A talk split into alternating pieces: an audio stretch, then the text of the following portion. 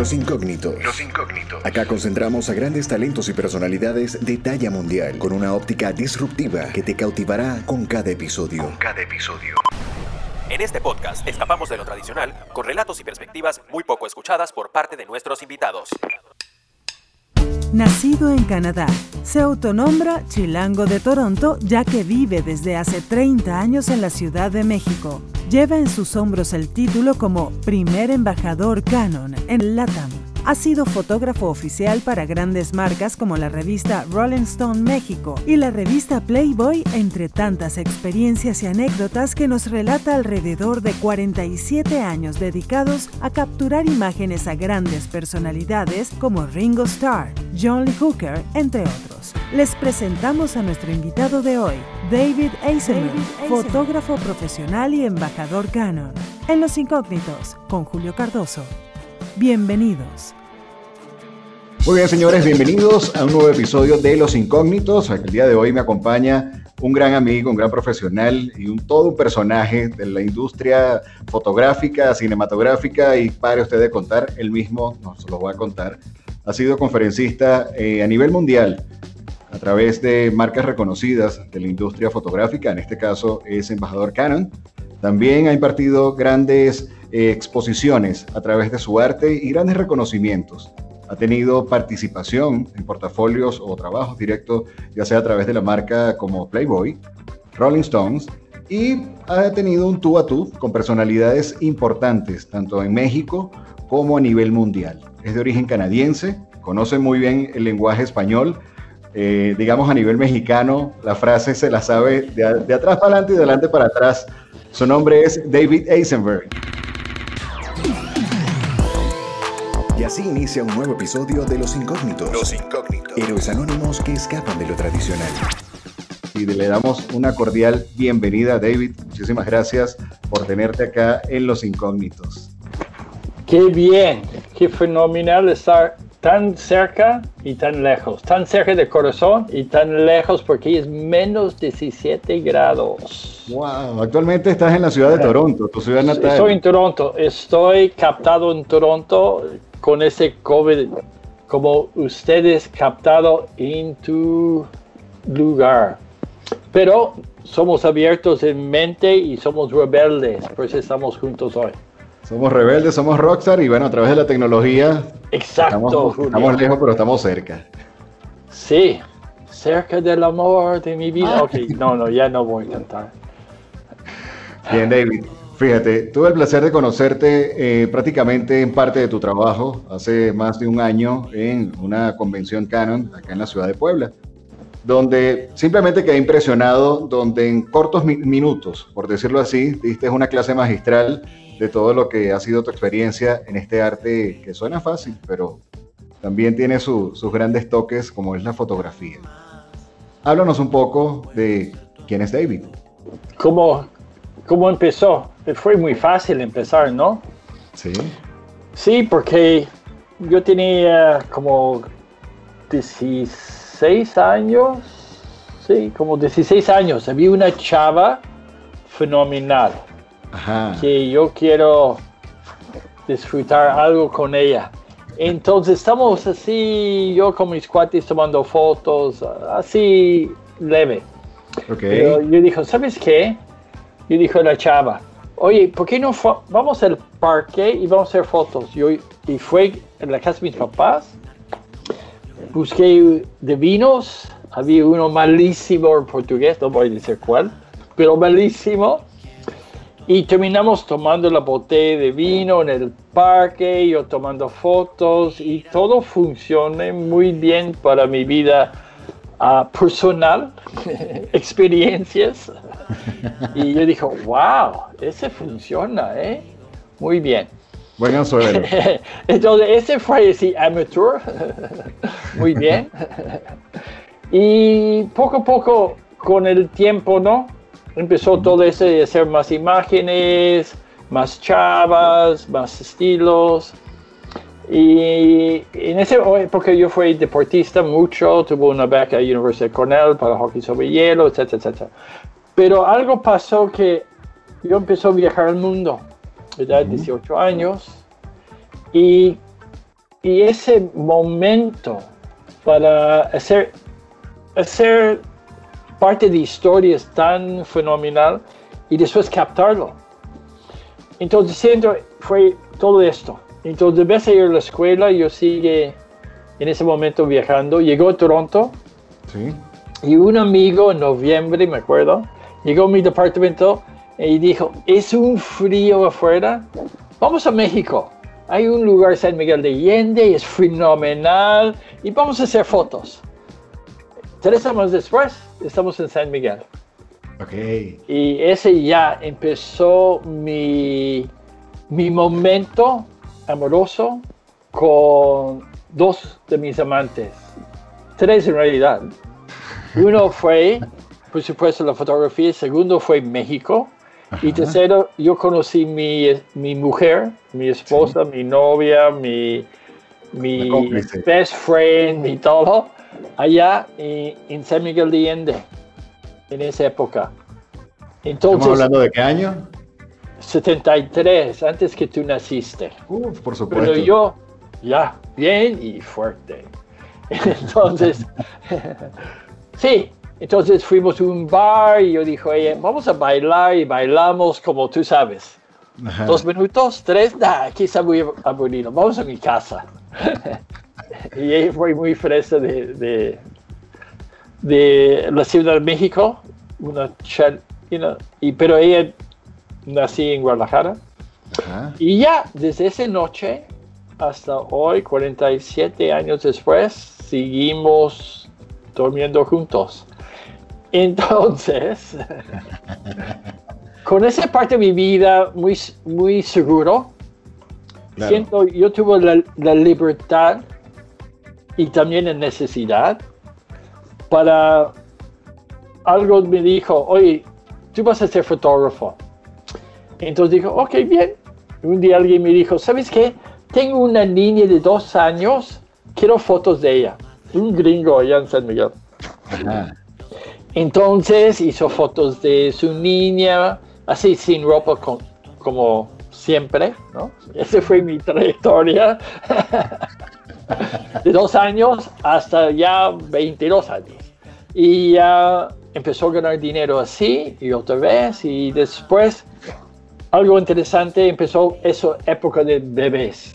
Desde 8 a 10 años, de 10 semanas, 8 semanas a 10 semanas, aquí en Toronto. Después 1250, yo dijo, it's enough, ya, ya, ya, ya. Vomita encima de uno, hace caca en tus manos y todo, ya, ya, ya. Entonces, mi, mi cambio fue de bodas. Ok. Después 250 bodas, que toda gente enojado, los hombres muy borrachos, las mujeres así con sus Barbies, despedida de boda, bla, bla, bla. ya no aguanta más. Dijo, ya. Ok. Y entonces, ese fue como parte de, empezó a llegar a ser parte editorial y, y comercial, ¿no? Sí. Y siento, la gente piensa, ah, tú empezaste así, no, yo empecé con así, los pañales sucios de mi mano, ¿no? y cosas. y, y siento, esa es parte de la evolución que cada persona tiene, su propia evolución, ¿no? Literalmente empezar de abajo, como dices tú, con ese toque de humildad. Obviamente le metes gracia, pero no todo fue como lo que vemos hoy día. Hubo horas de vuelo por bastante tiempo, ¿no? Sí, pero más que nada es que fue oportunidades entender que yo no quiero hacer. Bueno, exacto. si aprendes, dice ya, hasta aquí, ¿no? Ok, hasta aquí. Pero siento esa es parte de la evolución. Pero si no entramos, no sabemos cómo vamos a tener más ánimo. Claro, Porque toda la claro. gente, yo no hace esto, no, hazlo. Porque en cada cosa aprendes, en cada cosa, y, y hay algo que aprendes que queda con uno y te sigues. Y hay momentos que estás llorando, que estás haciendo, no, no, no, si yo veo otro niño haciendo así, no. Ah. en vez de estar con ese, ese, y siento, esa es una parte tan importante, ¿no? que, que- quién somos. Porque Sí. finalmente, si tú no tienes una historia, aventuras. Yo estaba en la India durante la guerra, ah, negocios bien, mal, no voy a hablar de otras ondas, ¿verdad? Con dinero, sin dinero. Tú no tienes nada para decir. Claro. Entonces, si tú no tienes nada para decir, entonces nada más estás copiando.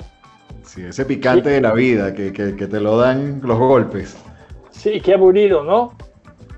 Porque sí, como artista, como todos ustedes que sienten siendo rebelde, es parte de serlo.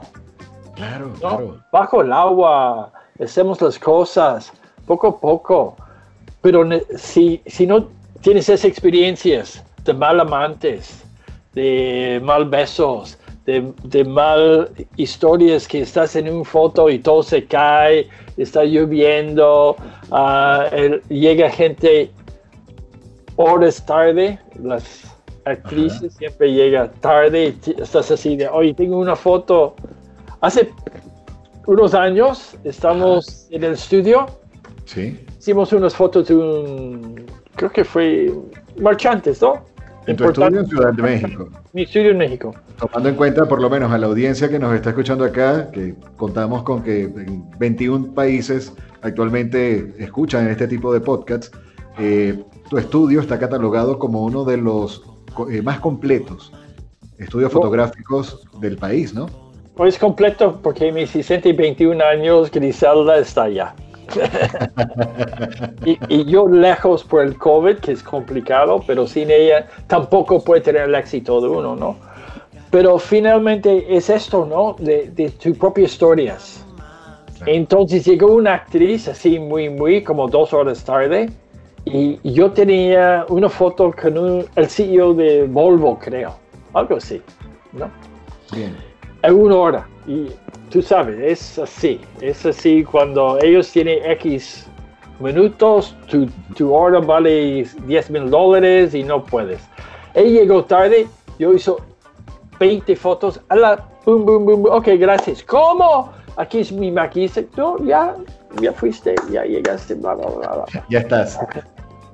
Y más chistoso de todo es que algo pasó que como seis meses después que yo necesito hacer su retrato otra vez. Entonces él llegó temprano, alegre, me trajo un café, pero, pero la cosa es esto, ¿no? Como qué bonita eres, pero el negocio es negocio, el negocio es negocio. Pero siento, ese es algo muy importante que tú y yo hablamos, ese de, de historias personales que, que llega dentro de nuestras imágenes. Sí. Entonces, con esto, todo esto, como dice, llegó a México, tuvo un hijo allá, que aquí en Toronto es un abogado. Yo dice abo gangster, porque es como Wall Street. es un músico, pero su profesión con mi familia todos son abogados. Y, y yo tuve estudios casi 20 años aquí en, en Toronto, unos de 1500 metros, otros de 3000 metros, unos que con 15 asistentes y hablamos muy chistoso. Yo estaba con, con un socio hace un rato de mi estudio. Si no facturamos un millón de dólares al año, perdimos dinero. Entonces fue una máquina tan grande, dos vendedores, la, la, la, que finalmente el presión y todo, y fue muy- demasiado, ¿no? Porque la prostitución está bonita, sí. pero después tiempo la nalga pone rojo. Así mismo. Entonces vendemos, mi mujer y yo tuvimos otro negocio también, vendemos esto y dijimos, ok, vamos a, a viajar. Llegamos a México para otra vez en 2099, eh, casi el tiempo de Fox. Bien. Y Tomando en cuenta que, que- disculpa que te interrumpa, pero tomando en cuenta que tu esposa este, me comentaba fuera del aire que también es artista, entonces obviamente es- ese complemento allí es, es fenomenal. y más talento que yo, más intelectual que yo. Ese es seguro. Ok. No sé si ella está escuchando, pero... Pero de seguro va a No. escuchar la entrevista cuando ya la publiquemos. No, Entonces, sí. Pero finalmente ese complemento también de filosofía y todo. Entonces llegamos allá y fuimos a una boda y dijimos, ¿sabes qué? Un ratito vamos a estar aquí.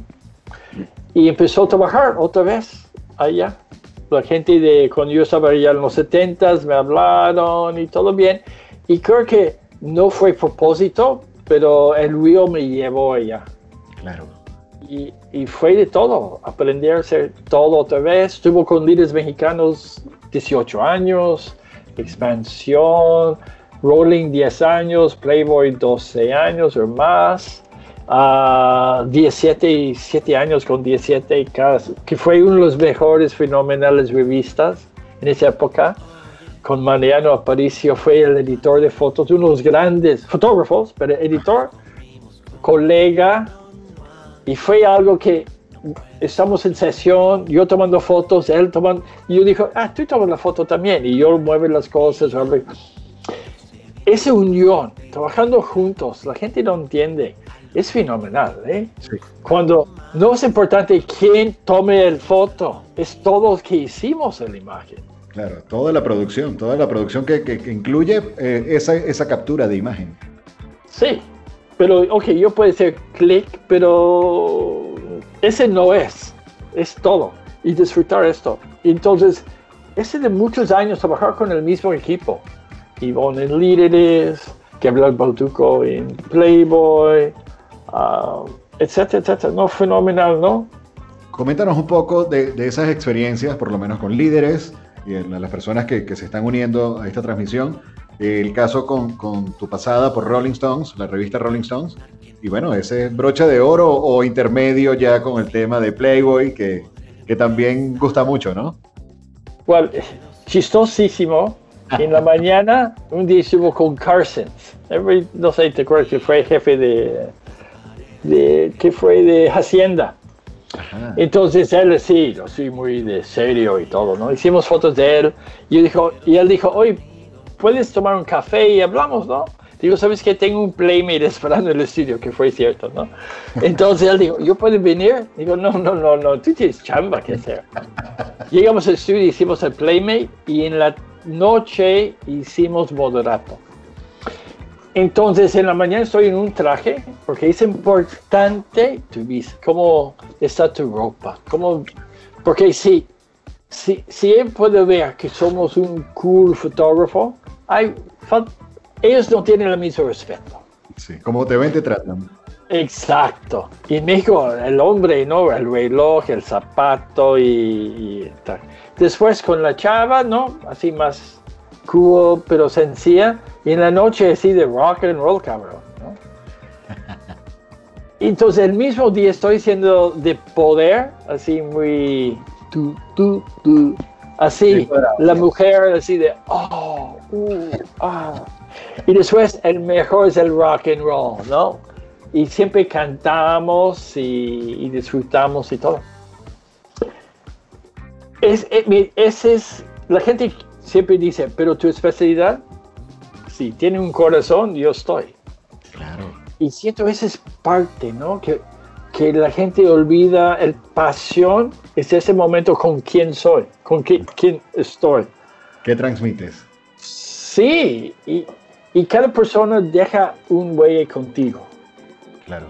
Hay unos, un huella muy chiquito y otros huellas grandes, pero esa mezcla de la masa, ese es que me fascina. Y siento que much- muchos de nosotros en esa época olvidamos esto, Claro. olvidamos esa mezcla de masa. Y es importante porque fíjate que eso dentro de la masa y, y las comunidades y, y el trabajo en equipo, que ha sido parte de lo que has estado comentando, me llamó mucho la atención cuando estuve en tu conferencia, y es que siempre has tenido esa alma de rockstar, porque parte de lo que es esa esencia de, de que se captura a través de una cámara fotográfica, siempre ibas acompañado con un fondo musical, ya sea Queen, Ah, o bueno, eh, casos como, no sé, o sea, parte depende de la... con quién estoy. Exacto. Sí, algo, algo, siempre cuando Emanuel y yo siempre estamos juntos, estamos así de y usamos nuestro cuerpo para tonos. Ah, o estamos con diferentes cantantes. o- ese siempre fue. Tengo una foto de yo con Willie Dixon. Willie Dixon fue uno de los grandes blues ah, de músicos, de compositores y todo. Hay una foto yo así con pelo en esa época, pelo rojo. Ah, y ese es uno de así cuando estás con una estrella que escucha su música toda la vida en el sótano. Ah, y estás con ellos, ¿no? Y viste sencilla, humilde, la gente de arriba, ¿no?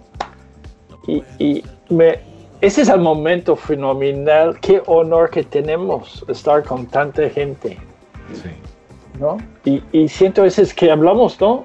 La Sí, gente sí. dice, ¿por qué quieres estar en esa profesión? Es porque no tenemos clase. ¿Cómo no tienes clase? Podemos estar con la reina de Inglaterra en la mañana, con un así gran músico en la, en la noche, Como tu Y gra- la- fotografía con Ringo Starr.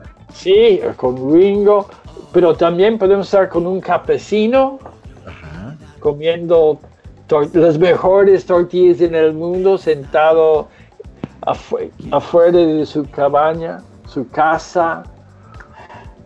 Entonces, por nosotros, todo es igual. Cada persona es igual. Claro. Todos tienen ropa sucia, todos tienen una mujer gritando a él, o ella, o su partner, o whatever. Entonces, esa es la cosa más importante. No es su posición, porque la posición cambia, pero quién es. Y siento, hay, nada más unas veces alguien fue muy, no sé si funciona esta palabra, mamón en todos los Sí, países. bueno, si, si no lo, tradu- lo traducimos, así como una persona un poco intensa, pero, pero te entiendo pero la complicado. que nadie Entonces yo dijo, deme el teléfono a tu mamá, porque seguramente tu educación está mejor que así. Y él dijo, no, no, no, no, no, no, voy a ser bien, está bien. Y empieza a hablar de su vida personal, Sí. que en la mañana su ex mujer habló que quién va a llevar a los niños a la escuela porque el chofer no llegó, la, la, la. Entonces olvidamos el parte humano de esa gente. Claro. Pero cuando yo, que no soy, en una de mi vida, yo soy más, yo soy tímido, difícil de entender, pero en ese negocio, muchos fotógrafos somos tímidos, Sí, pero cuando estamos en nuestro teatro, es, es nuestro lugar. Claro. Haces tu personaje. Sí. Entonces él empezó a decirme todas esas cosas, ¿no? Entonces después de esto fuimos muy cuates, lo vemos en el aeropuerto, lo vemos este, otro. Es que en realidad toda la gente quiere hablar con alguien. Claro. Es quién es, no su posición. Y mi interés no es su posición. Su- mi interés es quién eres. La esencia ¿Quién- como persona. ¿Y quién fue tu abuelo o bisabuelo? ¿Quién fue el quién fue para enseñarte la ruta donde estás, el moral, el intelectual, etcétera, ¿no? Y siento hoy en día con todo ese social media que es verdad y no verdad, la gente olvida buscar la realidad en vez de la ficción. Y ojalá, como tú y yo, estamos buscando animar a la gente y buscar la realidad, tocar a la gente que es real, ¿no? Claro, Con claro. todo. La cosa es, somos perfectos porque tenemos tantos defectos. Tal cual. ¿no? Pudi- Pudieses decir que parte esencial de lo que has aprendido en esta vida y sigues aprendiendo, pero como que ese clic para poder darle esa, esa tonalidad o ese matiz a tus obras de arte tras la cámara es preocuparte y ocuparte por ver la esencia de esa persona. Sí, y, y más que nada, es como tu experiencia. Tú llegaste a un país sin nada. Sí. Nada más, ok, estoy aquí, yo hablo español, pero ellos hablan diferente español. yo ni español. Pero ¿cómo tú sentiste cuando después de un mes, seis meses, un año, cómo fue la evolución para ti? Claro. Sí, el, cambio evidentemente es, bueno, somos latinos, hablamos el mismo idioma, pero son culturas totalmente diferentes. Y en este caso, por lo menos parte de, de, esa enseñanza por parte de mi familia es, bueno, ahora adáptate porque el que está llegando a esa nueva casa o ese nuevo país eres tú. Entonces tienes tú que, que ser lo suficientemente flexible para empezar a atreverte a conocer. Y es parte como que de esa humildad para poder ser mucho más receptivo y perceptivo hacia, hacia estas personas que, que te están abriendo las puertas de su casa, ¿no? Y, y más que nada, nada, hablas español, pero tu idioma es diferente. Claro. Entonces hablas con la gente y la gente dice de ti, Julio, ¿qué estás hablando? Español. Sí, sí. ¿Qué estás hablando? No te entiendo, no te entiendo. Yo tengo un excuso porque como mi idioma es inglés, ¿no? Pero entonces ese momento que, que esa fricción que tú sientes dentro es cómo voy a aceptarlo. Claro. Y después en tu trabajo, ese también te ayuda. Es parte de ti más que ayuda, es parte de ti. Y si te olvidamos esto, que necesitamos llorar, sufrir, gritar, pero finalmente es, es ese parte del río, porque todos llegamos al mismo lugar. Nada más cada uno tenemos ríos que cruzan en ese momento o no, pero necesitamos disfrutar el proceso. Sí. Y ahorita con el COVID, nadie está disfrutando el proceso, menos los más ricos. Y el presidente de Pfizer, el presidente de... Sí. de Zoom, el presidente de Zoom. Pero nosotros, como artistas, necesitamos apoyar artistas. Claro. ¿Cuántos músicos, Julio, tú conoces que no están ganando dinero? Muchísimos, muchísimos. Sea, muchísimos, por lo menos acá, de, de, donde yo vengo, que es Venezuela. O sea, la industria musical ha sido contraída por mucho tiempo, ya sea por, aspectos políticos, económicos, a pesar de que te, te, tenemos la, la, fortuna de lo que era hacer producciones musicales ya en un estudio de grabación profesional y luego cuando ya empiezas esa onda rebelde y creas tu propia casa productora.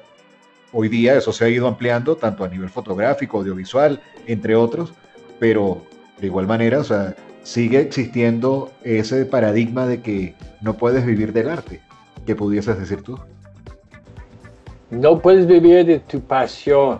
Uh -huh. Y sientes, pero tú sientes que ellos sienten que puso tantos años con su amante y su amante se fue. Porque la música es su amante. Claro, no, bueno, es algo donde en ocasiones eh, es bastante complicada pero a la vez reflexiva esa pregunta. Y es porque si te pones a ver, hay un tema que es de paciencia y persistencia. Entonces tienes a tu amante que es la música. No puedes tener a tu guitarra o a tu bajo o a tu batería en la azotea o en este caso en el sótano o en una habitación llevando polvo. Es como constantemente le estás dando cariño o, o estás regando esa planta aprovechando los tiempos y es donde entra la persistencia, porque es muy fácil decir, bueno, ya lo sé, ahora me dedico a otra cosa. Hemos conocido a N cantidad de artistas que han culminado sus carreras y muchas veces hasta sin empezarla. Ese, esa palabra cariño, ¿no? Porque el cariño siempre es dentro, como tu primer amor de tu vida. Pero para sobrevivir en esa época, uh -huh. primero necesitamos ser no muy inteligente, que para mí es fácil. Ese es así, por eso yo sigue. Pero el segundo es cuando ya no tienes tu equipo alrededor. El músico no tiene toda la gente, la vibra, el sonido y todo el teatro para poner los instrumentos o yo mis flashes, o micrófonos y videos. Nos falta ese vibra. Sí. Entonces, mucho está tocando separado y disfrutando momentos. Momentos en específico, pero no, no tienes un caso como un stadium completo al estilo ACDC. Exacto. Entonces, ese es momento de innovación, ¿no? De leer y de... no sé, tener tiempo para uno mismo casi, como tú. ¿Cómo es tu día personal desde levantas, levantas la mañana? ¿Cómo es tu día, Julio? Mi día constantemente está creando, o sea, buscando así como que, bueno, ¿qué aprendo? ¿Qué estudio? Ah, bueno, esto no lo sé, pero sé que se puede hacer. Este, ok, estoy ahorita en cuanto a lo que es producción de podcasts, pero también vamos con audiovisual, ahora vamos con fotografía. ¿Cómo vemos esta nueva técnica? ¿Cómo entonces llamo a algún amigo que está en Chile, en Argentina, en Colombia, en Canadá, en España? Mira, ayúdame con esto. Y entonces vas creando como que esa comunidad porque estás como que preparándote para el momento en que ya esto culmine, tengas ya un mayor nivel de profesión. Sí, pudiésemos, pudiésemos, decirlo quizás hasta como la paradoja de la flecha, ¿no? O sea, fíjate que la flecha, para que pueda llegar a un punto, en este caso la diana, con mayor precisión, tiene que ir hacia atrás. Pero también para poder estirar el, estirar el arco, tienes que conocer la técnica. Ah, sí, pero para mí ese, hoy en día el disciplina es el más complicado. Sí. Porque como yo levanté en la mañana, tomo mi café, ver Washington Post, hacer desayuno por mi mujer, sentamos y hablamos unas horas, ah, voy a trabajar una hora en vez de 15 horas diario. Entonces hay veces que, ¿qué hizo hoy? Ya son las 11 de la noche. Y no hice nada. No hizo nada. Fue mi bici unas horas, tomé una foto. Pero ahorita me gritó mi mujer, no, dice, oye, tenemos tres semanas. Ella hace su yoga casi diario, pero yo siempre voy al gimnasio, tengo 10 años que diario me voy. Ahorita todo está cerrado y no estoy haciendo nada de ejercicio, menos hacer mucho pan en el horno, yo cocinando mucho. Entonces me falta el, ánimo para disciplina. Entonces, tú como más joven, y con los chavos. Para tener ese ánimo necesitamos juntar. Sí. ¿No? Hoy en día. Sí, pudiese ser hasta mucho lo que ha sido la cultura que, ha fomentado Google, ¿no? O sea, esta diversidad, digamos, entre experiencias, donde no es como años anteriores de decía, bueno, tienes una edad cronológica tal y entonces ya este, es tu hora de retiro y ve a una casa de campo. No, al contrario, es cómo vamos uniendo todas esas experiencias y que prácticamente en situaciones como hoy día que estamos viendo con el COVID, no sea para esa falta de disciplina o, eh, todos los días de la semana como un buen domingo, sino al contrario, ¿cómo, cómo le vamos dando la vuelta? sí, y, y, la cosa más que nada es como este podcast que estamos haciendo, tú me mandó, oye, hacemos un podcast.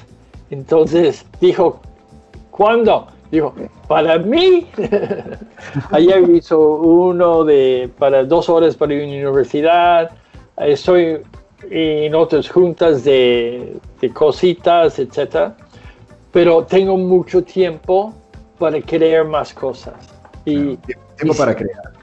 Pero también tiempo para juntar con gente que nunca juntó antes, como contigo, ¿no? Y todos ustedes. Este y siento, es que necesitamos hacer mucho Llegue con alguien que no conozcas y dice, oye, ¿sabes qué? Puede ser un Zoom contigo, tengo una pregunta o un estilo de mentorship que, que, estamos hablando. Yo soy abierto, voy a darte todos mis datos, puede mandar correos y ponemos un Zoom de cualquier cosa. Porque siento, ese es el momento para hacer más grande nuestros contactos y más internacionales.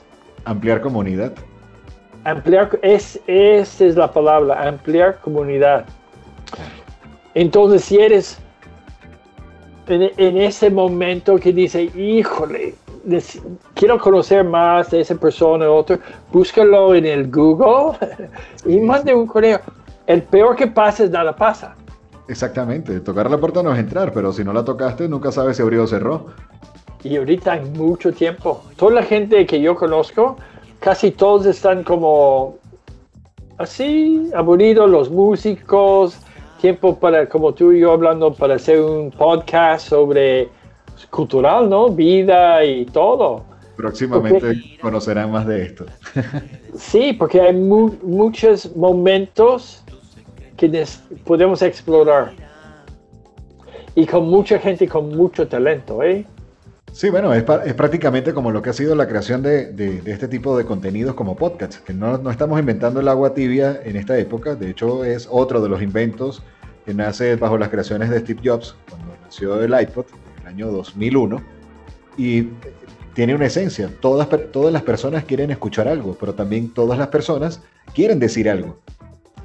Y a través de este tipo de herramientas, bueno, hay muchas cosas que tú quieres comentar, que yo quiero comentar, pero también hay una audiencia infinita que también están ávidos de escuchar este tipo de, de, de, información. Así sea una plática de cuates como la que estamos teniendo ahorita, bien informal, pero está, está nutriendo de contenido y de inspiración a personas que nos están escuchando que ni saben quiénes somos nosotros.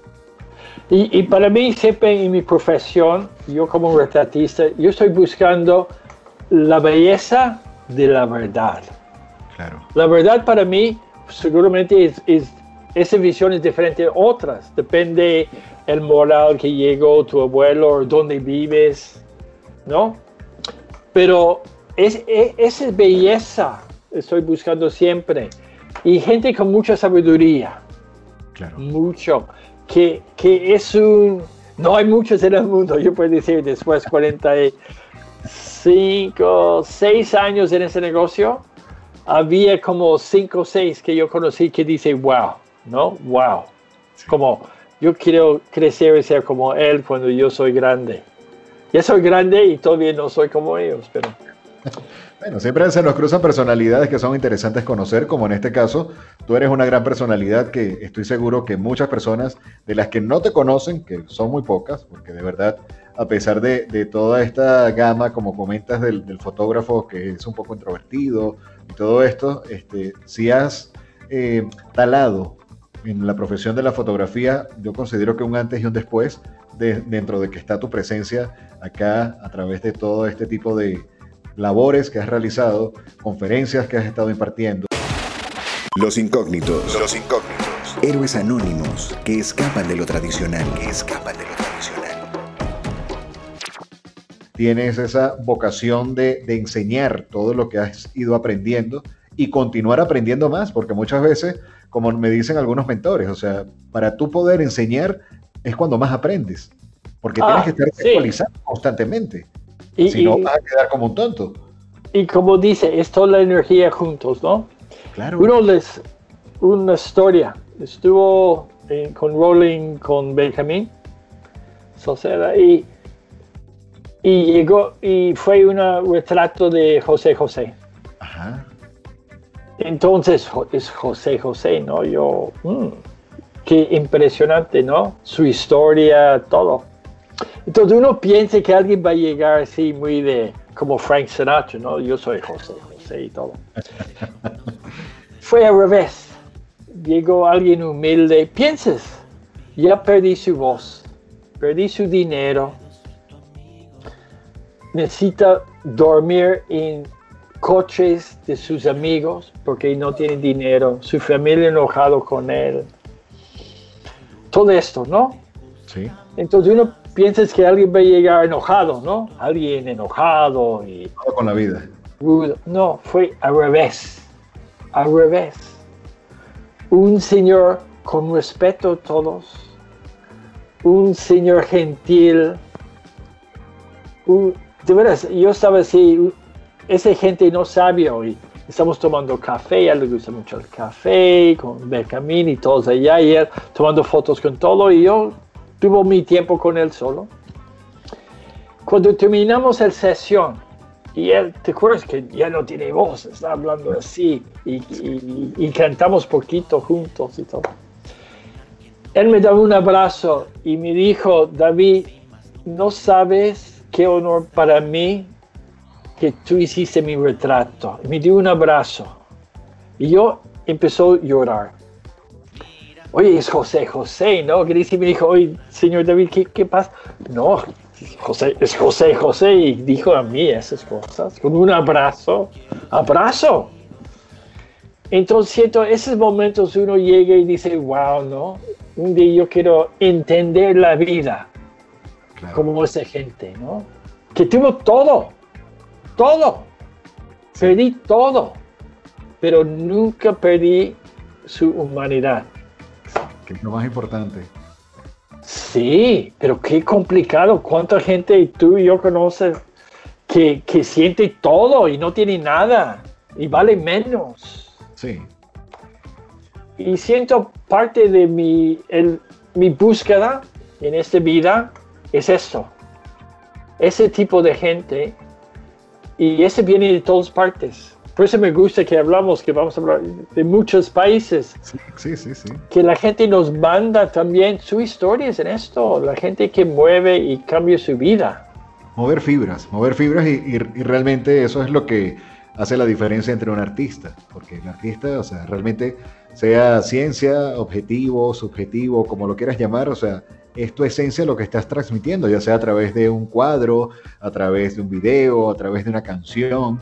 Y fíjate en este caso, eh, lo que tú asumiste de, de alguna u otra manera que iba a llegar una persona, digamos, muy agrandada por el nombre o la marca José José, y te encontraste con una persona que prácticamente rompió ese, ese paradigma que tenías, pero de igual manera te dio ese respeto a ti como artista. Entonces eran dos artistas uniendo su, su talento, pero también comunicándose emocionalmente hasta llegar a lo que nos estás relatando. Sí, y siento ese es algo que nosotros, que somos parte de ese hilo, tenemos la oportunidad y necesitamos hacerlo, ¿no? Enseñar. Los, ustedes chavos, que la fama va y viene. Las, Yo puedo enseñarte un chingo de trofeos que nada más hay mucho polvo, que fuiste lo mejor, que fuiste esto, bla, bla, bla, di, di, di, di, di, di. Pero la carrera es un honor y es una profesión y el tipo de gente que pasa contigo es fenomenal. ¿Cómo Y- marcas huella a través de esas personas? Y ellos marcan huella en ti. Porque fíjate, por lo Exacto. menos el caso de, el caso de Grisi, que su nombre es Griselda, este, me comentabas que tiene ya veintitantos años trabajando hombro a hombro contigo. O sea, Aguantándome, Exacto. aguantándome. valga la aclaratoria. Pero fíjate, o sea, ha sido una parte bien importante de tu equipo, tanto así que le confías toda tu industria que tienes actualmente en Ciudad de México, que por temas de COVID no estás presencialmente allí, pero confías a manos cerradas que, que ella está haciendo un buen trabajo, porque esa confianza, esa esencia se la ha ganado día a día y no por los premios, sino por ese valor como persona que tú mismo has identificado con ella y por eso dices que sigue aguantándote. Sigue, dice, hoy quién sabe tanto, pero no, y más que nada que sigue mi negocio trabajando por, por eso, ¿no? Y, y siento finalmente es tu prestigio y mucho olvidan eso, ¿no? Y tenemos buen días y mal días y yo soy pelirrojo, no puedes ver. Hay veces que soy más enojón, Ok. pero finalmente tú necesitas expresar en tu, en tu arte Sí, quién eres y cómo tú sientes, en vez de copiar. es y, correcto. y siento que hoy en día ese miedo para ser afuera de, de- ese camino, la- toda la gente quiere estar dentro. Pero si tú estás afuera, tienes todo. Sí. El tema es que seas auténtico. Y, y enseñar quién eres. Claro. ¿No? claro. Yo siento mucha gente tiene miedo a enseñar quién eres y después dice, ¿por qué no, no ganas esa chamba?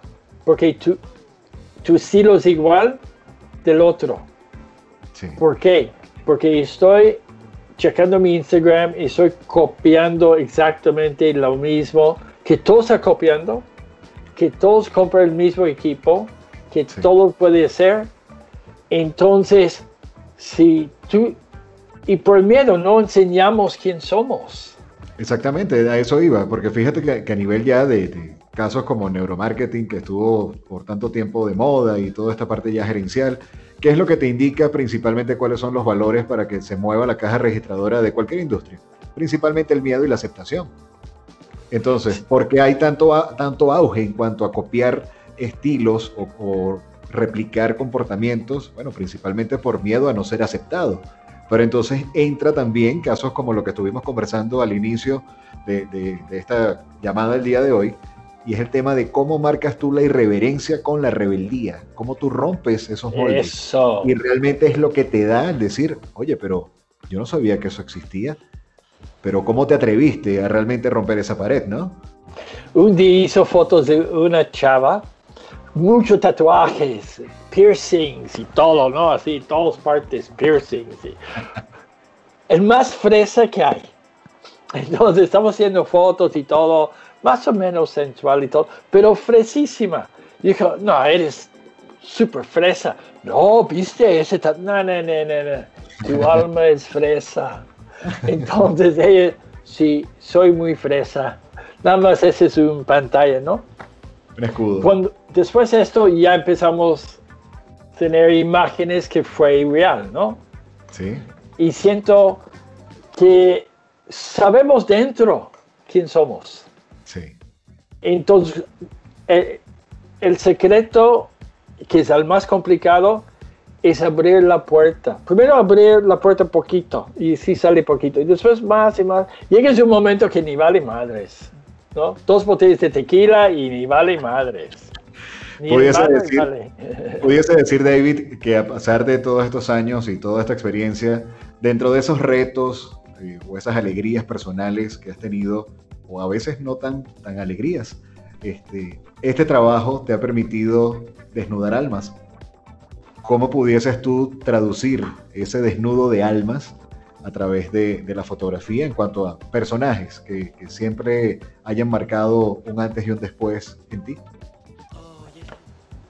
Finalmente yo siento ese que ya hablamos, la belleza de la verdad, ¿no? La gente sabe que yo tengo interés en realidad de ellos. Claro. Yo siempre dice, cuando soy una mujer, necesitamos enamorar de ellas. Somos amantes. Físicamente no, pero emocionalmente somos amantes. Entonces hay esa conexión. Cuando entro a mi estudio, me gusta mucho poner música y necesitamos pensar quién viene por el tipo de música Sí. y bailamos. Y la gente dice, no, tu estudio siempre estás bailando y todo. Porque ese contacto de baile es tribal. Todo, desde empezó el hombre, te pones un fuego, ¿no? Así en un lugar, un- eh, la luna llena, una guitarra o cualquiera en su cuerpo, o tucupaca, people baila. Es quien somos, es el más sencillo animal, parte animal que tenemos. Pero también es la confianza, porque ya tenemos ese toque de vibra y yo voy a entender el ritmo de esa persona. Claro. Entonces, cuando yo entiendo su ritmo, cuando yo hago la foto, ya estamos conectadas. Entonces, yo empiezo mi, casi siempre con música, por- para, es parte de nuestra tribal, el baile, que también es parte de tribal. Entonces, cuando es- empezamos a tomar fotos, el sesión es un baile con las mujeres. Una danza. Eh, danza, exacto. Con los hombres somos más sencillos, ¿no? El Claro. deporte, si tienes hijas, oye, te vas a comprar, tú sabes, toda tu lana, tus tres hijas con sus zapatos. Y, y la onda, ¿no? Con el hombre, y somos muy sencillos, no somos así tan complicados. Sí, sí, sí. La onda y ese y otro, y coches, relojes, y cosas. Entonces, es esto, ¿no? Es raro que yo voy a decir, oye, estoy tomando fotos de un CEO de Chevron. Ah, ¿Cómo está el, aceite, el petróleo hoy en día? ¿Ya subió el barril? ¿O, o cómo está la manufactura? No, ni vale madres. Él tampoco. él es vendedor, él quiere vender. Claro. Pero siento ese, esa frase, ¿no? Esa belleza buscando la verdad. Porque mi interés es quién es. ¿Cómo fue? ¿Cómo fue tu adolescente? ¿Cómo fue tu primera novia? ¿Cómo está la vida y la ex esposa? Que todos tienen ex esposas, ¿no? Claro. Y, y, y, toda esa ev- evolución. Y la gente, nadie pregunta a ellos nada. ¿No? Nadie. Entonces siento eso es algo que olvidamos mucho para abrirnos a escucharlos. Había un gran señor de entrevistas, Larry King, en Sí. CNN, que apenas falleció. Sí. Él, si ves, él físicamente siempre está así, en interés de la persona, escuchando y viendo la física. Entonces siento, todos quieren escuchar a otra persona, su vida. Es parte, es parte de esa esencia de lo que estás transmitiendo. Y evidentemente, por lo menos en tu caso, tienes una profesión que es transmitir eso sin una palabra. Sí, sí, y, y darlo su seguridad. Cuando yo dice que necesitamos enamorar a la mujer, si ella siente seguro conmigo, y tú sabes, mi 12 años con Hugh Hefner, tomando cientos y cientos de mujeres, bla, bla, bla, es chistoso porque cualquier mujer en el momento que quita su ropa por primera vez, siente muy tímida. Es como, uh, ah, uh, uh, oh, digo. No, casi siempre entra así y dice, vamos a tener dos días y ya voy a ver todo tu cuerpo, ¿no? Pero el momento que ella siente que yo voy a cuidarla, que yo no voy a hacer imágenes que ella siente ah, afuera, Claro, dentro de lo artístico está siendo respetuoso. pero al mismo tiempo estoy en el movimiento de líneas, porque el no es para no ahorita, pero en media hora posiblemente el no cambie un sí. Entonces Dios dice, ah, dijo no, ah, voy a darle 20 minutos cambiar su, su, su no a sí. Y poco a poco hacemos el movimiento. Descifrando código. Ajá, para llegar a ese momento de erotismo que el cuerpo mismo no está en conflicto de quién es. Claro. Y siento, ese fue el éxito de mis imágenes más de Playboy por tantos años, porque no siempre fue glamoroso las imágenes de luces y todo, sí, pusimos siete, ocho, cantidad de luces y todo, pero yo por llegar, mis víctimas, como yo dice, más allá. Son los fotografiados. Sí, na- más allá de que nada más el estilo de, de Las Vegas, ¿no? De Sí. todo lo perfecto que este y otro, que un call girl de caro. Yo no hizo call girls de caro. Un- Uno de los fotógrafos, Steven Wade, uno vez me dijo, tus fotos no son de los call girls caros, ¿no? Las, las mujeres de la noche cara. No, Ajá. no son de mis mujeres de Las Vegas. Míos son así de diferentes esquinas, ¿no? Pero todos quieren estar en el Four Seasons. Para poner muy ru- rudo, ¿no?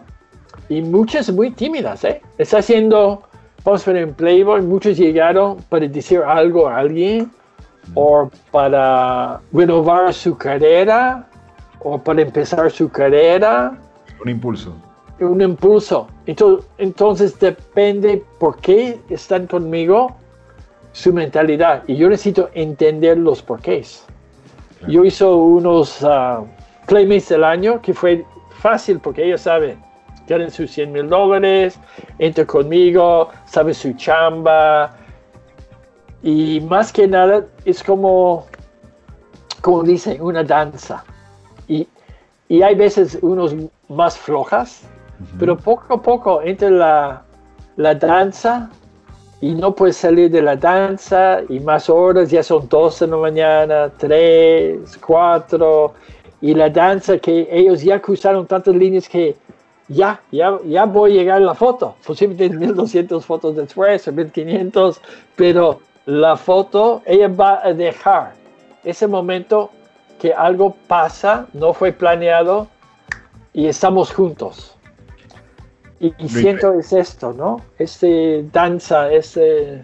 Sí, y lo interesante de eso es que puedes tener muchísimos estudios en fotografía, pero para capturar ese momento prácticamente es parte de ti. O sea, puedes conocer Sí. muy bien la técnica, pero ya, o sea, ya con tantos años de trayectoria, tú puedes ver cualquier portada o puedes ver parte de, de- de los, no sé, las fotografías internas, de, ya sea de la Playboy o en este caso con la Rolling Stones, y vas a identificar cuando una foto la tomaste tú. Creo que sí. De, de Rolling, hizo unas fotos de Beto Cuevas. Hicimos un portal de Chile. Y Beto, como hombres, somos hombres, Sí. la competencia de hombres. Entonces en mi estudio tenemos un foro y las paredes son de cemento y es un medio huevo alto, grande. Entonces estamos, vamos a ver quién puede brincar la pared más alto. Así, caminando. Él y yo. El otro, yo, yo, él, oh. ah. Entonces con esa competencia que pasamos en el día, salieron las fotos, ¿no? Claro. Porque estamos en esto, ¿no? Y como hombres, hombres, ¿no? Alfa. Yo, yo, Ajá. yo, yo. Fíjate algo que, que ahorita que estás comentando la historia de Beto, eh, recuerdo mucho una anécdota que tú comentaste sobre Alex Sintek. Alex Sintek eh, recibió una sesión de fotografías contigo. Yo tuve la oportunidad de conocer un poco sobre él en, en una convención que se realizó acá en México a los pocos días que, que llegué acá. Y él comentaba de que, más o menos, de su historia musical, que su nombre artístico es porque él empezó como, como pianista o como tecladista sin teclado y que el nombre Alex Sintec era como un chiste entre amigos porque era de Alex sin teclado y terminó siendo Alex Sintec. Luego, cuando te conozco a ti en, en- tu trabajo, estuviste hablando algo bien particular de una fotografía, una sesión fotográfica que le hiciste. No sé si quieras este, En su comentarnos. baño, Ajá, en su que- casa en su baño. en su casa, porque había ah, un nuevo bebé y su mujer estaba, no, no puedes hacer mucho ruido y todo. Y él dijo, todo el día es así. Entonces, yo voy a mi baño y tocar y practicar y composición y todo. Así soy cerca de del bebé si mi mujer necesita ayuda. Entonces puse su pijama y fuimos al, al baño, puse su café, creo, y todo, y tocamos la foto así. Y más que, y él así, estamos los dos así, yo siempre canta mal, pero canta con ellos y todo. Entonces, el único foto que yo lo vi en todas sus historias de publicidad, que él está, no, en vez de, ¿no? Sí. Él está real, él está cantando y todo, es, todas esas cosas, ¿no?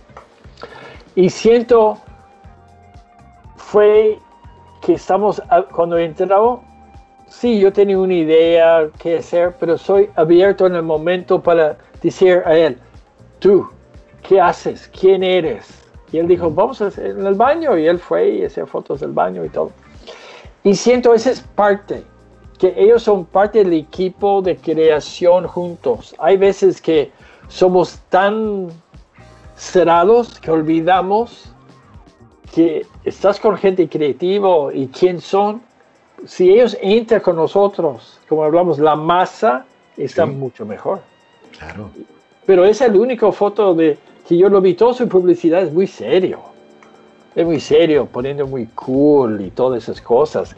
En realidad es un gran, gran artista, es gran todo, pero no es tan serio, Ok. yo siento, ¿no? Y Bien. su música es fenomenal, ¿no? Pero hay veces sus relaciones públicas y el disquera Ajá. dice, no, tú eres así, tú eres así, tú eres así. Te quieren vender un estereotipo que escapa de- realmente de tu esencia. Porque es lo que Y- pide el mercado, quizás, en ese momento, ¿no? Y tú sabes, vamos de rebeldes, nosotros estamos afuera de esto. Claro. Porque si estamos dentro de esto, sí, te vas a tener tu carrera y todo, pero yo estoy seguro la frustración, que yo hablé con muchos así, dice, pero yo quiero hacer algo diferente, pero mi publicista dice bla, bla, bla, la, la, la, la, la. Entonces yo no voy a hacerlo diferente, nada más voy a cambiar mi, mi ropa poquito, ¿no? Fíjate que dentro de esa irreverencia o esa rebeldía que, que tanto hablas y evidentemente ha sido parte de ti, comentabas eh, en- dentro de esta conversación, bueno, pero es que yo soy de Woodstock, o sea, yo fui a Woodstock. También este, comentaste que ya vamos a tocar esa parte musical en cuanto a David. También este, todo esto te llevó a otras tierras, o sea, como has viajado tanto por el mundo, en una oportunidad, en esa conferencia también comentaste de que tuviste la oportunidad de hacer como que una sesión en relación al tabaco. Y dentro de esas sesiones, este, hasta conociste y le hiciste fotografías a Fidel Castro. El comandante. El comandante. Yo estaba en Havana 44 veces. Ah, y ese pasó algo como dice en la vida, ¿no? Había un, aquí en Toronto, estuve en Toronto y un señor tenía un show de, ese es de como cabaret cubana y, y, él es el negocio de puros y empezamos a ser cuates yo conocí una noche en un antro cerca de mi casa y mi abuelo fue torcedor de puros de tabaco cubano en la misma fábrica donde el papá de mi amigo Johnny Miller su papá también trabajó trabajar en esa época. Sí. Es cosas chiquitos en la, en la vida. Entonces yo dije, ah, vamos, vamos, a hacer algo allá en Cuba sobre el tabaco. Dijo, vamos. Entonces fuimos. ¿Y, y cómo está la vida? Para entrar al lugar, alguien, un jefe de Cuba Tabaco, puso una nota de ese tamaño. Bien pequeña para los que nos están escuchando. Entonces, muy pequeño, un poste, pero más chiquito, que dijo, por favor, da mi amigo David Eisenberg un tour de la tu fábrica Partagas y la firma. Porque como no es oficial, y te acuerdas cómo funciona Cuba, sí. entonces con ese yo entro con mi cámara, con mi cámara. Entonces hicimos fotos y terminamos la noche, fuimos a un lugar y llegando a la casa no había luz afuera. Entonces, alguien, yo dejo mi knapsack para entrar, poner la luz. Cuando yo salió para mi bolsa con mi cámara y películas, alguien se robó. Todo. Todo todo. La película, mi cámara, es todo, ¿no? Y pues es, yo no siento, ah, qué mala gente, ¿no? Así. Si conoces Cuba, es sobrevivir, ¿no? Correcto. Bien. Entonces, ese es que dice, ¿qué voy a hacer? Finalmente, después meses de trabajar para tener este, ese momento, robaron todo. Esta profesión es de juguetes caros ni, ni, el cámara, pero entrar una fábrica para hacer fotos en Cuba, Habana, complicadísimo. Después hacer un tour, pero así tú solito, ir donde tú quieres y todo, no, no, ese no pasa. Entonces, yo todavía tenía película conmigo, entonces alguien me dio una cámara, un point and shoot, fue un Nikon chiquito. Y yo dijo a Juan, Juan Díaz, oye, ese pasó y todo, puede. Dice, sí, déme hablar con, con Abel y que puedes entrar. Hicimos la foto. Y de esto fue tres años de cuarenta y tantos viajes haciendo imagen. Con todo ese notitas chiquitos, porque yo fui, nadie tiene permiso, nadie pero Fidel siempre sabía. Yo hice un retrato de Fidel ah, que fue muy interesante porque había otros dos fotógrafos que nada más pueden tomar tres tomas, boom, boom, boom. Y quitaron los fotógrafos. Okay. Y después el guardia me dijo, no, el comandante dijo, tú puedes hacer como tú quieres. Entonces empezó mi relación con él entonces hizo una foto que finalmente fue medio oficial. Él quiere un. Ah, hablando de historias. Claro. Entonces, él pidió un negativo 8 x 10 para hacer copias de esa foto. Ok. Entonces, estoy trabajando aquí en mi estudio en Toronto ah, y nunca ponemos nada en la maleta que va dentro del avión, yo siempre cargo todo arriba, Pero ese día tuve mucha chamba, terminó como a las 3 de la mañana y mi mujer ayudándome puso el negativo en mi maleta que va abajo. Claro, el Entonces salió, sí, y salió, yo llego a Cuba, había unos señores para el negativo de Fidel, el comandante, esperando. ¿Y qué onda? Yo dijo, no llegó mi maleta. ¿Cómo? Ellos no saben dónde lo mandaron. No voy a decir, no fue de Cuba Air y todo, fue otra línea internacional. Ajá. Va a llegar en dos días. ¿Cómo? Sí, va a- Ellos entró para ver qué onda y todo. Bien. ¿Cómo siento yo? Como una pulgada, ¿no? Claro. Como es el comandante, llegó gente y todo. ¿Qué va a decir el comandante? Que ese fotógrafo canadiense no llegó con el, el maleta, no llegó. Pero el respeto, yo estaba en Pinar del Río con don Alejandro Robaina. Llegó esa gente con la maleta. El comandante, quiero el negativo. yo abrí mi maleta. Aquí es el negativo, muchas gracias. Y ellos fueron por mi maleta y llevaron todo a Pinar del Río y regresaron. Pero todo pasa. Claro. Pero finalmente ese show fue 3.000 metros en el Centro de Artes Visuales y el comandante me dejó pintar las paredes colores, que fue el primer sh- show en el museo en Cuba que no tenía paredes blancas en su historia. ¿Qué tal? Trajimos la pintura de México, Sí. pero entonces todas esas relaciones, pero todas las malas ondas que pasa, Ajá. es el comandante. Claro. No llegó el negativo. ¿No? Y Fidel es Fidel. Así es. Si ese pasa en México, me matan. Pero, Sí, sí, sí. No mata así de. Pero sí, más que todo, ¿cómo, ¿cómo puedes hacerlo y todo? Pero parte, y el show fue exitosísimo. Tuvimos 1500 personas en la apertura, se me el tabaco. Todos los embajadores del- de- del mundo, tenemos todos los generales, etcétera, etcétera, etcétera. Los tosidores, nada más que hacer puros en esa época, pero Fidel hizo puros para toda la gente, de tabaco de Coiba. Entonces, finalmente, toda la gente alrededor de mí me, me ayudó mucho por todos los problemas que siempre hay. Y siento el éxito fue de ellos, ¿no? Claro. Porque siempre hay enemigos que no quieres que tienes éxito, bla, bla, bla. También yo tuve oportunidad de estar en, en las estaciones de radio más importantes de, de Cuba y el show 27 y... uh, me olvidó el otro, 20 27 y something. Es el show más como siempre en domingo, antes en México.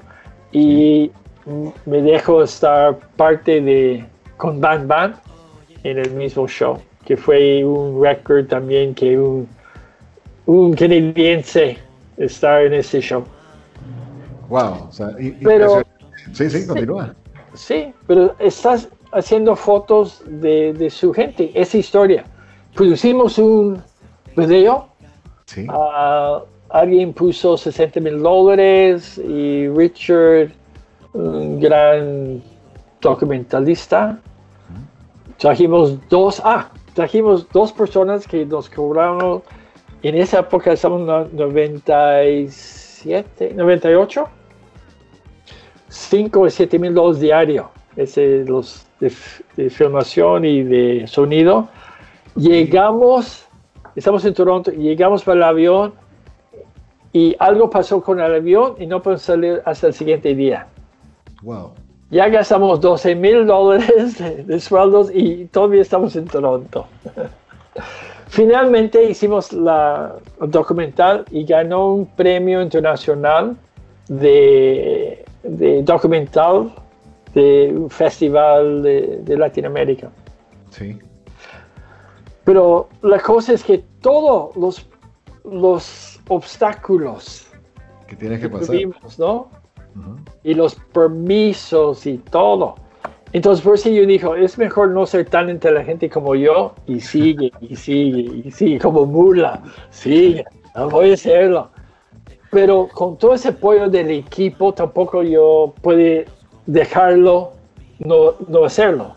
Y nunca pensamos en el éxito, fue en el proceso, disfrutando el proceso del momento. Llegamos, sí, llegamos con las fábricas dando fotos a la gente que no tiene fotos de la familia. Estamos en el campo dando baseballs a los chavos que no tienen pelotas para jugar.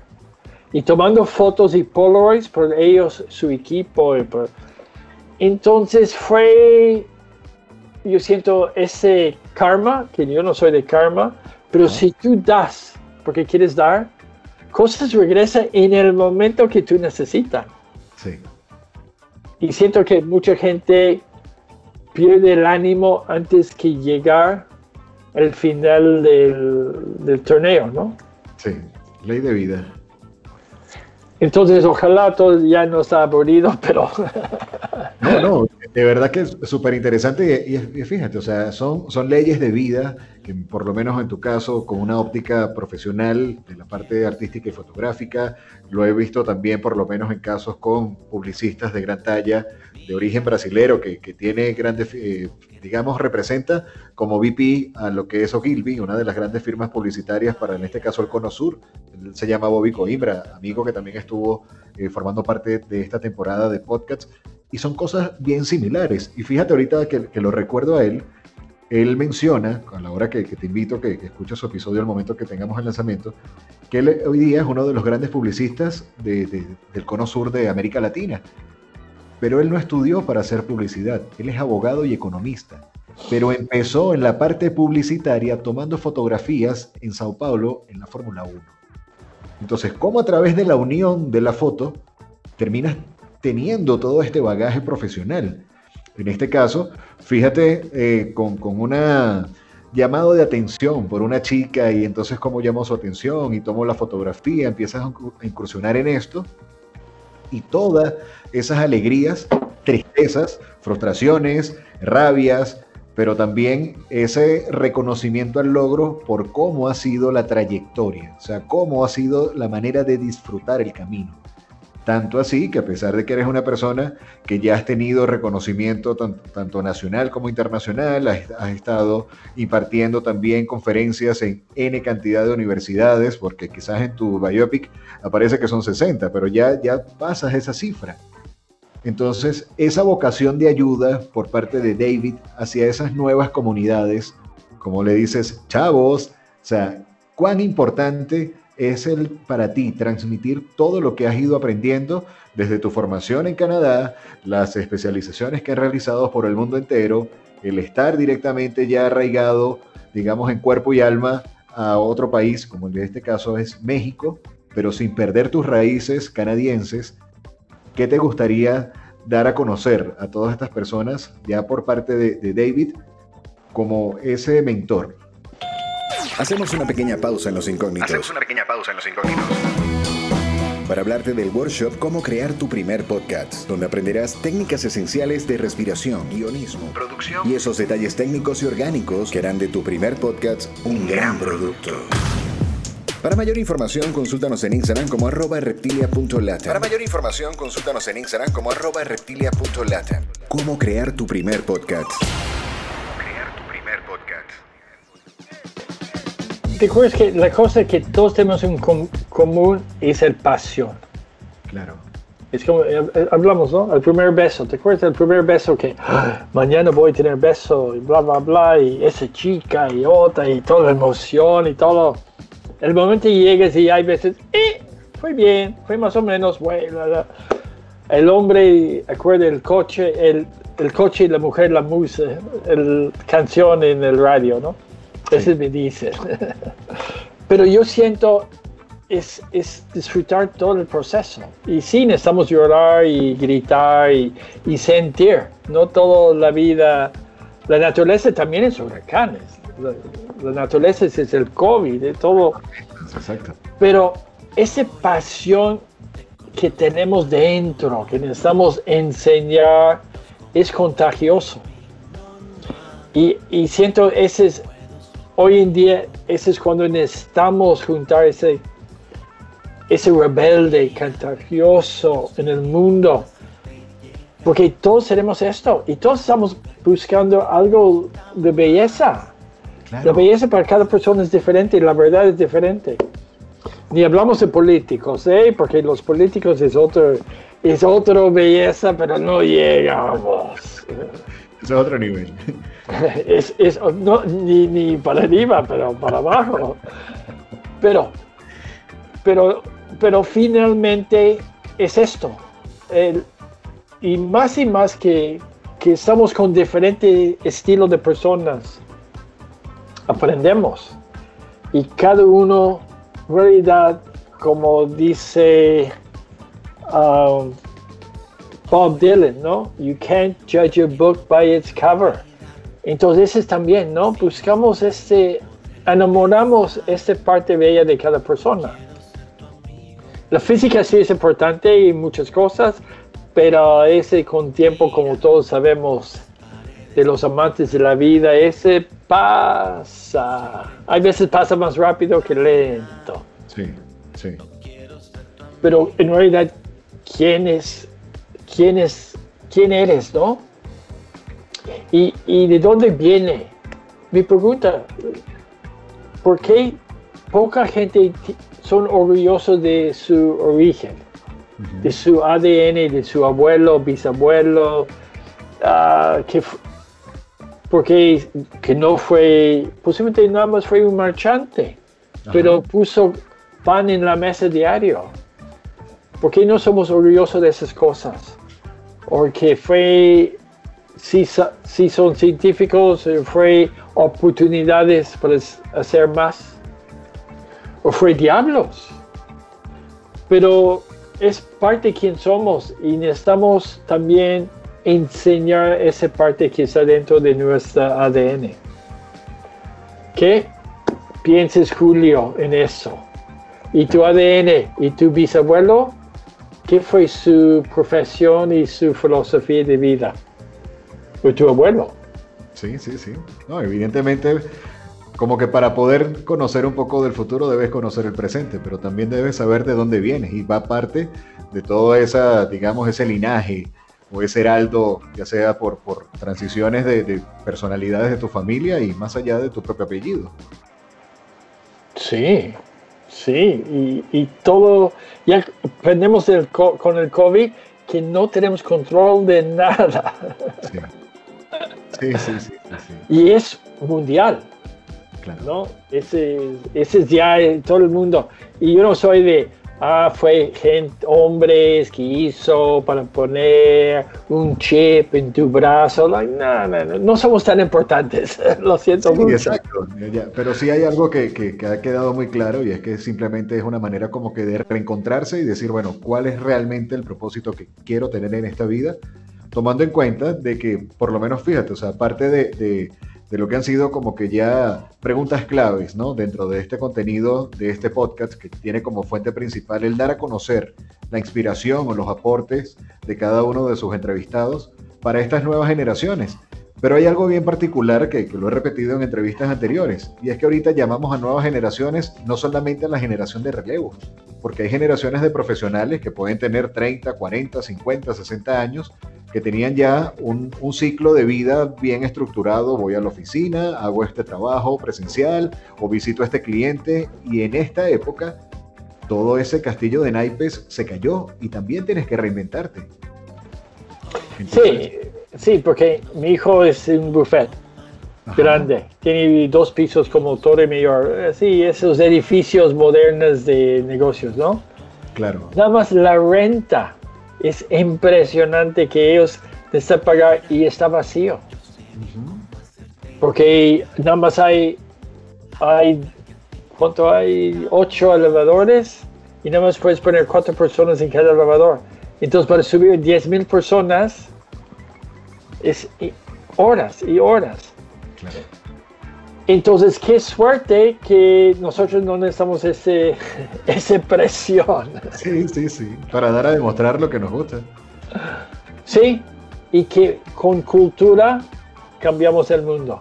Con cultura, llegues a un museo y ves un, una obra. Vamos a ver la Mona Lisa, ¿no? Sí. ¿Tú, ¿Tú conoces quién fue el presidente de Italia en esa época? No, pero sé cuál Porque la no tiene, porque no tiene importancia. Claro, claro. Y siento, ho- hoy muchas veces la política ya ponen más importancia que es en largo plazo. Sí. No, evidentemente, pero fíjate, en este caso sí sabes quién es Da Vinci o conoces parte de la historia de Leonardo da Vinci y sabes quién es la Mona Lisa, pero hasta allí. O sea, el- el- quién fue el presidente o el primer ministro o el secretario de... No, Y por eso yo dice, nosotros artistas, algo, si trabajas, si produces bastante y trabajas mucho, ese es algo para sobrevivir. Nosotros no sabemos cuál va a sobrevivir, porque ese no es nuestro problema. El- Esa es la historia va a decir. Pero podemos hacer algo, un way que los políticos y todo eso no tienen oportunidad. Entonces yo siempre dice, ¿quién son más importantes? Nosotros. La política va y viene nosotros quedamos boom, boom, boom, boom, boom, boom. El teatro, de, todo, la música, sí, sí. to- todo sigue. De eso que estás comentando, hubo un artículo eh, que, que publicaron a través de las redes sociales, de- creo que era El Heraldo, un, un- diario argentino, donde hizo un estudio que actualmente, al momento, tendría un par de meses de haber llegado el COVID a Latinoamérica. Y decía que el 82% de las personalidades y profesiones más importantes en esta fase que nos está tocando en el mundo son los artistas porque son quienes estamos creando constantemente e ideando cosas para hacer, digamos, un mundo más bonito. Sí, y re- una representación para el futuro del- de la de historia. Y, y es como yo dice, yo hice fotos hoy para la historia para mañana. Y siento, esa es parte. Y sí es duro, es difícil. Pero si no fue duro y difícil, todos para hacerlo. Entonces nosotros tenemos este reto, ¿no? Como hablamos antes. Pues Sí, si no sí. somos abogados o contadores y etcétera, etcétera, porque en ese hay mucho en el mundo. Pero finalmente, sí hay mucha gente que empieza en, en este, yo dice, ese río de artista, pero poco sobrevive, porque no es, tan complicado de dinero emocionalmente, ah, familia, etcétera, etcétera. Pero sin esta pasión que sigue cuando la flama está abajo, que estás con gente que puede ayudarte a subirlo, cuando la flama está arriba, tú llegues con la gente con la flama abajo, ese movimiento dice quién somos, Claro. ¿no? Y Sí, eso es es- que, que quiero decir a todos, ¿no? Que si tu flama es baja, me chingas, me hablas, me mandes correos, porque somos, en todo esto, somos juntos. El planeta es más pequeño, como sabemos con el COVID y todo, y juntos armamos algo que sobrevive. Sí. Y como dicen del resto de ellos, eh, no puedes jugar en mi playground, en mi campo. Sí, sí. Yo no quiero los políticos en mi campo. No, tú lejos, tú Sí, menos. Ya hiciste lo que ibas a hacer con las fotografías y ya lo disfrutaste y, y lo cobraste bien, porque también parte de lo que aprendimos de ti o hemos aprendido de ti es que a pesar de que vivimos del arte, es a no regalar el arte, sino también a cómo saber cobrar el arte y sentir y conocer y, y plasmar que esto es un negocio. Sí, Sí, es un negocio. Profesional. Y es un negocio de, de tiempos fenomenales y cuando tu estilo es hot y tiempos cuando tú necesitas hacer tu estilo que es día por día. Pero finalmente de cuando uno trabaja duro, porque finalmente es que, que trabaja más duro siempre sobrevive, que Claro. trabaja más duro requiriendo, trabajando en, en, el, en su profesión, porque es una profesión en esto, y estudiando, como dice, cambiando, estudiando, qué es el nuevo hot. Siento que en el momento que se pasó conmigo, en el momento que yo necesito una chamba, llegó, mi hijo fue muy buenas universidades, etcétera, etcétera, pero había momentos, yo necesito 10, 15 mil dólares, 20 mil dólares para, para, para su escuela y todo. Llega una chamba en ese día con esa cantidad que va a pagar de momento, pero pasa más que una vez, ¿no? Y dice, ¿cómo? Y, y Gris y mi mujer, estás tener confianza que algo va a pasar. Yo no tengo confianza en nada, no soy religiosa, nada. Claro. Pero es, es el sumo de todo, ¿no? Cuando uno siente, nada, ya, voy a vender coches usados con malas llantas, sí, sí. algo pasa. Y hoy en día necesitamos juntar más, porque hay mucho más que hacer. Y juntos, todo ese pastel va a ser más rico, con mucho chocolate. Ajá. Fíjate, David, ya para ir cerrando parte de esta entrevista el día de hoy, que ha sido todo un lujo tenerte aquí contando parte de tu historia. Hablabas un poco de todo ese movimiento en cuanto a lo que es pasión, inspiración, cómo ha marcado la música en tu vida, tanto personal como profesional. Y evidentemente, este, cómo ha sido esto todo un, un bagaje, ¿no? Para poder hacerle arte a esa danza acompañada de la fotografía. Dentro de tu carrera y de tu vida, en este caso, pudieses este, establecerlo por, por fases o por etapas.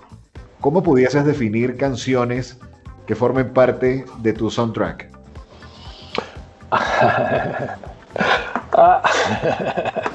hay diferentes momentos, ¿no? Ah, es una pregunta fácil. Hay, hay, uno, hay uno de Marvin Gaye, Let's Get It On. Sí. Y también hay uno de José José, yo soy 40 y tú 20. Sí. Yo siento ese también hoy en día es mucho de ese. Yo soy 40 y tú 20.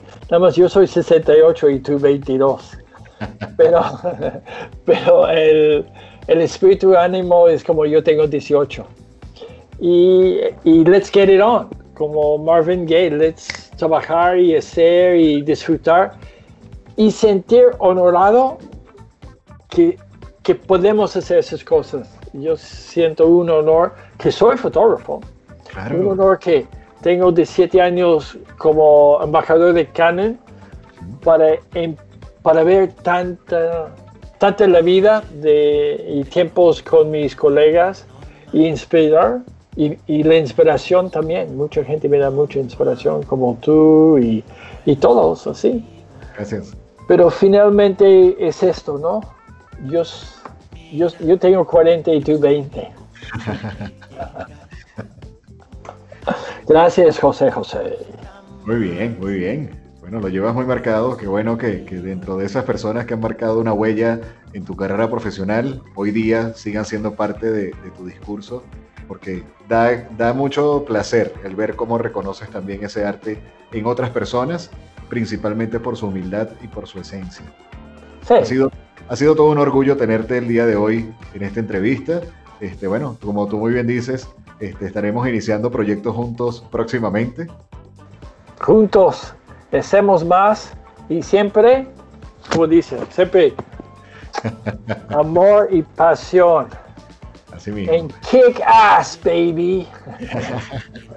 Para las personas que quieran conocer un poco más de tu trabajo, ¿dónde pudiesen ingresar? Háblanos de tus redes sociales o por lo que tú quieras. Instagram es, no te mando, no. David S. Eisenberg. El Instagram, mi, mi clásico email, correo electrónico es David Eisenberg. Yo sé, at hotmail.com, todos me gritan, pero es más fácil. Por el hot. Hotmail. Tenemos un chingo de otras, pero el Hotmail todos siempre veíamos y todo al fin. Y ese es mi personal. También mi, ¿qué más? Oh, y en YouTube es Shooting Hot con David Eisenberg. Y Shooting Like a Rockstar es .com, es Facebook. Y David Eisenberg Photography es Facebook. ¿Y qué más quiere? Bueno, nada, o sea, ¿qué pudiésemos conocer dentro de lo que se pueda visitar? Y mi website es portfolios.eisenberg.photoshelter, pero photoshelter en inglés, P-H-O-T-O shelter.com. Y casi todo el resto en esta pregunta Grisi porque ella me homenaje toda mi vida. Muy bien. Pero el Instagram es cosas que en realidad son casi diario que estoy tomando y unas cositas. Yo enamorado de tomar fotos de, de bailarines y gente así. Entonces, y, y mi bici es mi nuevo reto, tomando fotos en mi bici cuando no es menos 17. Menos 6 me sale, pero menos 17 no. Bastante frío. Pero ojalá, más que nada, que todos juntamos y mándanos ideas para otros podcasts que tú quieres escuchar. Y hablamos también de historias. Y si hay alguien muy importante que quieres hablar con o nosotros podemos hablar, ¿no? Mándanos todas esas ideas. Y, ustedes publicistas, está, estoy aquí abierto para hablar con tus clientes. Así tú ganas dinero y nosotros tenemos víctimas para Perfecto. ¿Qué se trae próximamente David dentro de lo que son sus planes hoy día en esta nueva era, digamos? Mi plan mañana es hacer pan. hoy hizo focaccia. Sí. Ver Netflix. Estoy leyendo muchos libros. Um, tomar fotos en la calle y ya. Con el COVID estamos en lockdown aquí en Toronto, no hay gimnasios, no hay tiendas desde casi medio de noviembre. Claro. Estamos aquí con máscaras y todo. Pero más que nada es esto, estoy leyendo mucho y tomando fotos en la calle que tengo años sin hacer y disfrutarlo, ¿no? Claro, que para mayor información pueden verlo entonces a través de tu Instagram, gran parte de, ese arte en ocasiones callejero o urbano, pero con ese toque al estilo David. Sí, con ropa. Bien. Ahorita. pero gracias, por tu tiempo. gracias Julio, fue un honor fantástico. Qué bien que, que me mandé un correo la semana pasada y que en una semana ya hicimos 80 minutos de mamadas. pero sí van a gustar. Charlas. No, pero bien. Y siento eso es lo más importante, que uno, que juntamos y que hablamos de todo. Y ahorita voy a tomar un run para saludar a todos y gracias a todos. Hasta pronto. gracias, Julio. Y hasta aquí llegamos por el día de hoy con este episodio de Los Incógnitos. Los Incógnitos, héroes anónimos que escapan de lo tradicional. Escapan de lo tradicional. Este contenido es producido por Lagarto FM y Reptilia Agencia Creativa para el mundo entero. Los esperamos en la próxima edición.